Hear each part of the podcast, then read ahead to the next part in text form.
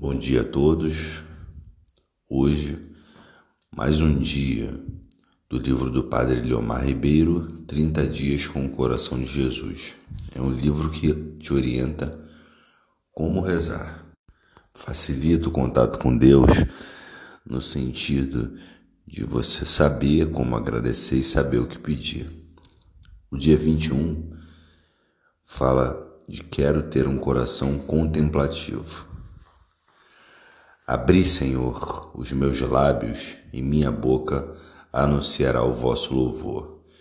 Jesus, manso e humilde de coração, fazei nosso coração semelhante ao vosso. Acolha a palavra de Deus que ilumina minha mente e fortalece meu coração. Abre aspas. Quando Israel era criança, eu o amei, e do Egito chamei meu filho. Mas quanto mais chamava, mais eles se afastavam de mim. Eu tinha ensinado Efraim a andar, pegava-o em meus braços e não compreenderam que eu cuidava deles. Eu os atraía com atrativos humanos, com enlaçamentos de amor. Eu era para eles como os que erguem um bebezinho nos braços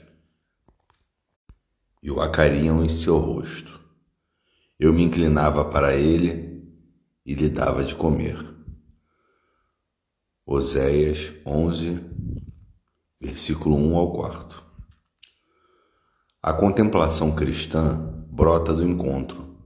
O contemplativo é aquele que busca a presença de Deus em todas as coisas, como afirma o Santo Inácio de Loyola na oração final dos exércitos espirituais, dos exercícios espirituais.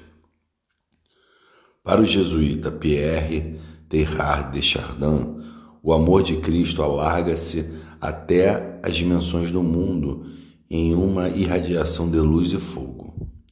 Essa foi sua experiência em um dia de 1916, quando, entre dois ataques da linha de frente na Batalha de Verdun, ele se refugia em uma capela e contempla, no meio do peito do Salvador, uma misericórdia mancha de cor púrpura dourada a de seu divino coração, uma fogueira ardente que abrasa o mundo inteiro. Mais tarde, no seu escrito A Missa no Altar do Mundo, ele descreve como foi tal experiência.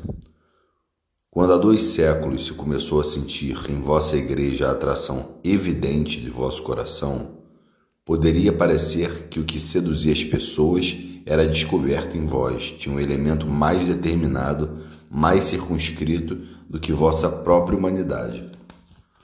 Ora, eis que agora, em versão repentina, toma-se evidente pela revelação do vosso coração.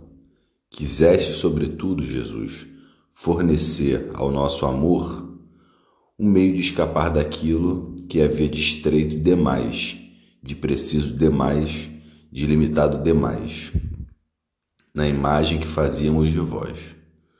No centro de vosso peito não percebo outra coisa senão uma fornalha, e quanto mais eu fixo essa fornalha ardente, tanto mais me parece que tudo ao redor, até mesmo os contornos do vosso corpo, desaparece para crescer além de toda medida, até que eu não, não distinga mais em vós outros traços a não ser os da figura de um mundo inflamado.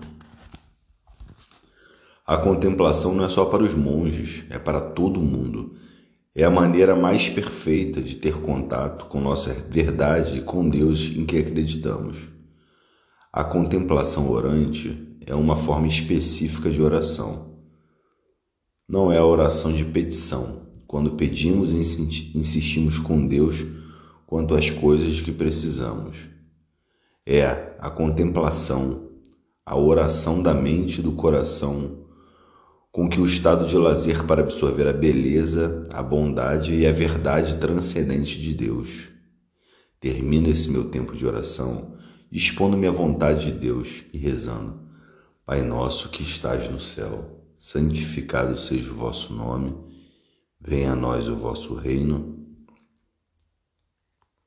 seja feita a vossa vontade assim na terra como no céu. O pão nosso de cada dia nos dai hoje. Perdoai as nossas ofensas, assim como nós perdoamos quem nos tem ofendido. E não nos deixei cair em tentação, mas livrai-nos de todo mal. Amém. Coração de Jesus, que tanto nos amais, fazei com que eu vos ame cada vez mais. Louvado seja o nosso Senhor Jesus Cristo, para sempre seja louvado. Bom dia a todos.